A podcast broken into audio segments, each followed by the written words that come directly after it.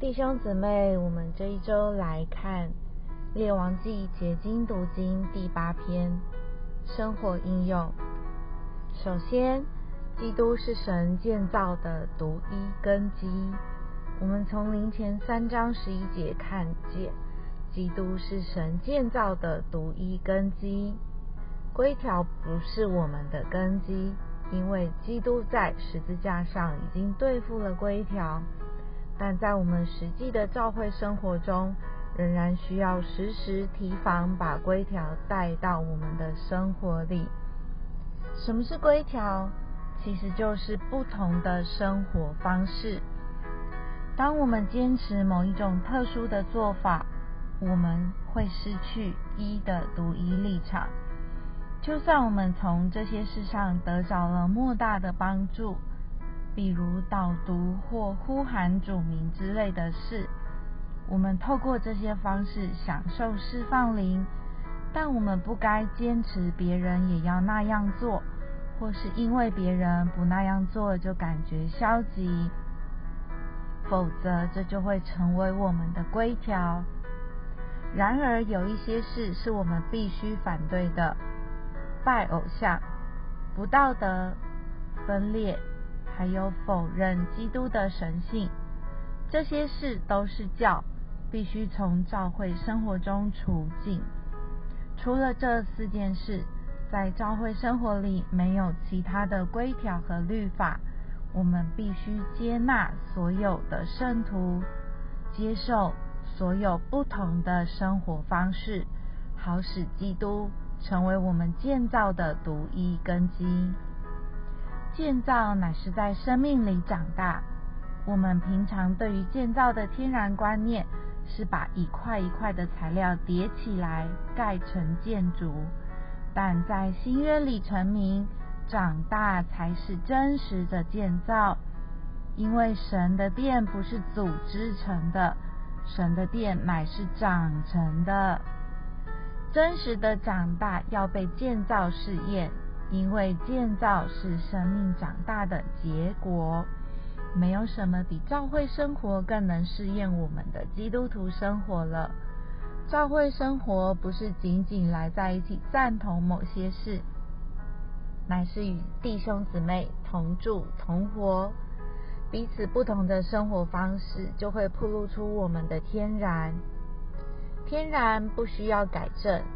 只需要更多来到主面前，吃它，享受它，与它有交通，这样就使我们变得容易受调整，来与人连结，就能长成在主里的圣殿。我们如何长大呢？就是要从主耶稣得着健康的喂养。我们都知道，帮助孩子长大唯一的路。就是用健康食物好好喂养他们，这也是主耶稣对彼得说的：“你喂养我的小羊。”我们在这里该留意的是喂养小羊，而不是仅仅教训小羊。圣经里有许多教训，但这些比较像是食谱，不是真实的食物。在所有大小聚集中。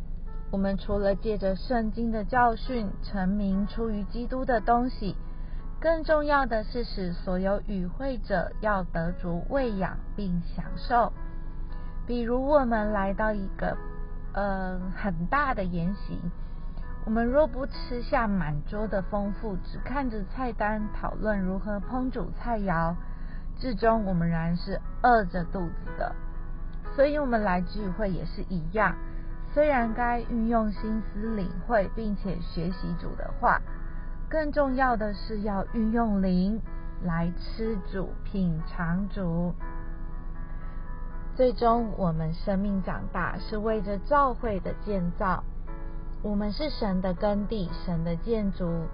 生命叫人长大，生命变化人，最终产生宝贵的材料。原本的我们，不论是粗野大胆，或是胆怯畏缩的，最终都要被变化成为刚强扎实坚固的。我们不再是被教训之风摇荡的小孩，而是被基督生命变化过的活石。众圣徒有多少生命的变化，就有多少坚固的石头，教会就会有多刚强。刚强的教会就会非常扎实，能抵挡所有的风暴。后记：吃主喂养小羊都是需要学习的，如同婴孩从喝奶到学习吃食物，不会是一帆风顺的。